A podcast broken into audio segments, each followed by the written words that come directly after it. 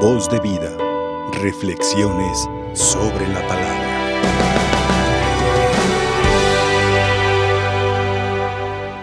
Dice eh, la sabiduría del pueblo que ah, es de bien nacido ser agradecidos. Y San Pablo a los colosenses nos recuerda, den gracias en todo momento a Dios Padre de nuestro Señor Jesucristo. ¿Cómo nosotros agradecer a Dios de la mejor manera? La palabra gratitud o gracias cuando recibes un favor, cuando te hacen un mandado, cuando te dan permiso de pasar a algún lugar, eh, algún servicio que puedas o te puedan ofrecer, pues sale como de educación. Pero gratitud a Dios es una virtud, es una convicción. Y aquí viene la moneda en el aire. Por un accidente le haríamos gracias a Dios. Por una enfermedad daríamos gracias a Dios. Porque se nos ha muerto un ser querido, lo ha llamado a su presencia. Damos gracias a Dios. Creo, hermanos, que aquí es donde nosotros tenemos que sincerarnos con Él. ¿Cuál es mi gratitud? Si solamente cuando me está yendo bien, estoy sano, tengo toda la familia bien, todos trabajando, con salud, cuando tengo en cierta manera la, todo resuelto, pues no agradezco, o sí agradezco porque todo está bien. Y cuando está algo mal, cuando algo no, no nos sale como queremos, ¿somos agradecidos? Job, en el Antiguo Testamento, nos recuerda cómo debe ser la gratitud. Una gratitud que teniendo o sin tener, debe de ser una parte de la médula ósea del alma. Si es que el alma tiene médula, ósea, tiene que ser una convicción más allá de que tengamos todo o no tengamos nada, inclusive ni nos tengamos a nosotros mismos. Job fue tentado. Tú y yo somos tentados todos los días por diferentes pecados, por nuestros propios problemas, nuestras propias debilidades. Todos los días somos tentados por muchas cosas. Y aún así, agradecemos. Nuestra gratitud, por lo tanto, queridos hermanos, no solamente es un formalismo, es una convicción de decisión al Señor. Señor, me has dado esta situación, esta circunstancia, no sé por qué, gracias, te agradezco, porque me haces crecer y me haces madurar con ese problema, con esa circunstancia del tipo que sea. Por eso San Pablo nos recuerda, den gracias en todo momento. Si está lloviendo, si está el sol, si está el calor, si está el frío, si es la nieve, si es el agua, la... den gracias en todo momento. Para poder nosotros tener esa pues convicción, Vayamos al Salmo. Que nos habla de una palabra clave en la esencia de Dios, amor, Deus caritas es, Dios es amor. Cuando unimos el amor humano al amor divino, podemos nosotros sacar de nuestro interior, como aquella parábola de aquel padre de familia que va sacando cosas nuevas y cosas buenas de su interior para enseñar a sus hijos. Tenemos que nosotros agradecer no nos convirtamos en cierta manera como pues aquellos que queremos retener a Jesús nomás para que nos vaya bien, como dice Jesús al final del Evangelio. Fueron a buscarlo la gente nomás porque los curó, los sanó y expulsó algunos demonios. Por eso, queridos hermanos, la fe, el amor, la misericordia y la paz en el Señor es más trascendente que una circunstancia momentánea de una circunstancia pasada o presente que, se nos, que estemos viviendo. Por eso tenemos que reanudar nuevamente nuestra gratitud convincente al Señor.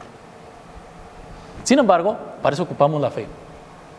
Una fe totalmente bien cimentada. Y lo tenemos a lo largo de la historia.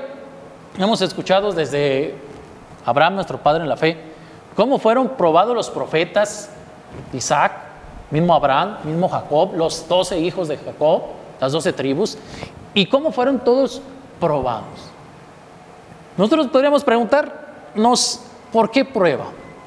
San Pablo a Timoteo, en la segunda carta, nos habla, dice, preséntense ante Dios con una fe probada. Si ustedes mismos se hacen un examen de fe, los que nos están viendo se hacen un examen de fe, ¿lo reprobaríamos o lo pasaríamos? ¿Pasaríamos de panzazo? ¿Pasaríamos con nota y 10 y nota?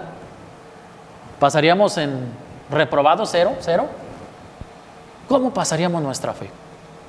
Esa fe, queridos hermanos, el mismo enemigo de Dios la reconoce. Cuando en la vida tenemos dificultades, algunas crisis de fe, circunstancias, algunas dudas de que si el diablo existe, no existe, el mismo, el mismo ángel caído reconoce a Jesús como el Hijo de Dios. Y reconocer el espíritu del mal, reconocer a Jesús como el Hijo de Dios, por eso Jesús les decía, les callaba enérgicamente que no hablaran a los demonios.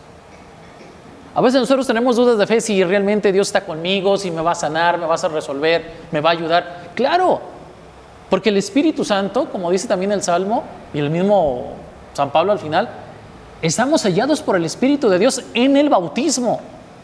Y con una fe que es todos los días vamos viviendo poco a poco de diferentes maneras, como en cierta manera hemos sido formados y educados en nuestra familia y ahora en la sociedad, donde ya somos capaces de decidir sí o no presentarnos probados ante Dios con una gratitud, permitiéndole al Señor que su predicación llegue a nuestro corazón para que haya esa conversión y también permitiéndole que los demás escuchen su palabra, pues es cumplir la voluntad de Dios.